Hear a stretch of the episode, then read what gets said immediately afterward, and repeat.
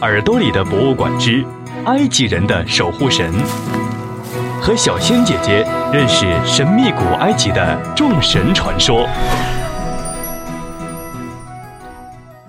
亲爱的小朋友们，大家好！耳朵里的博物馆又和大家见面啦。我们今天来讲两位埃及神灵。这两位神灵跟乌夏和阿塞特一样，也是一对夫妻。他们就是乌希尔的兄弟赛特和他的妻子奈贝胡特。在希腊语中，赛特的译法没有变化，而奈贝胡特则被称为奈夫提斯。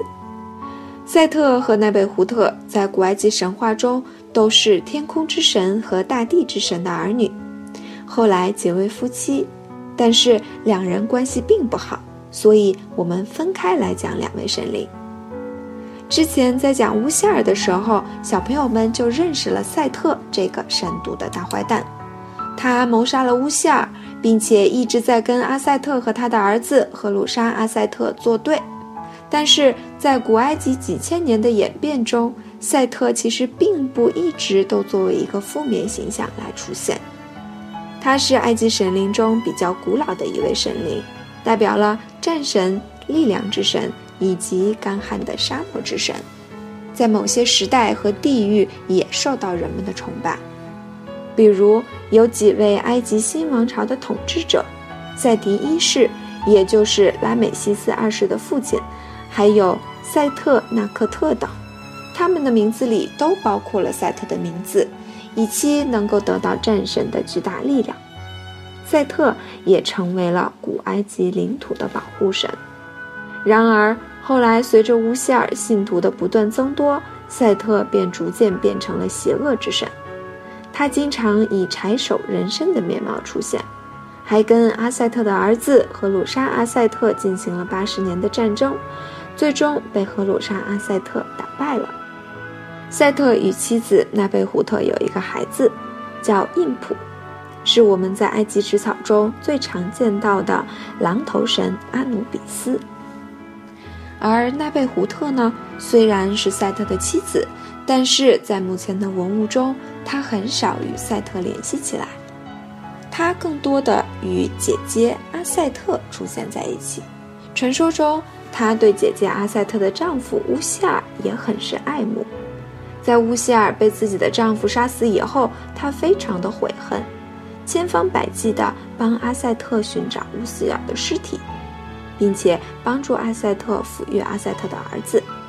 因为奈贝胡特并没有与赛特同流合污，同时呢也帮助复活了乌夏尔，所以他和阿塞特一样，也是死者的守护神。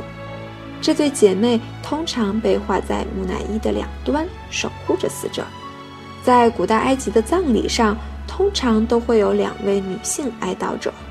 她们扮演的就是阿塞特和奈贝胡特的角色，有时奈贝胡特也和阿塞特一起显现为生有双翼的女神，守护着埃及人认为重要的东西。阿塞特和奈贝胡特的形象相差无几，但在二人都出现的场合，他们的身份非常好分辨。之前我们曾经讲过，阿塞特的头饰是一个王座形状。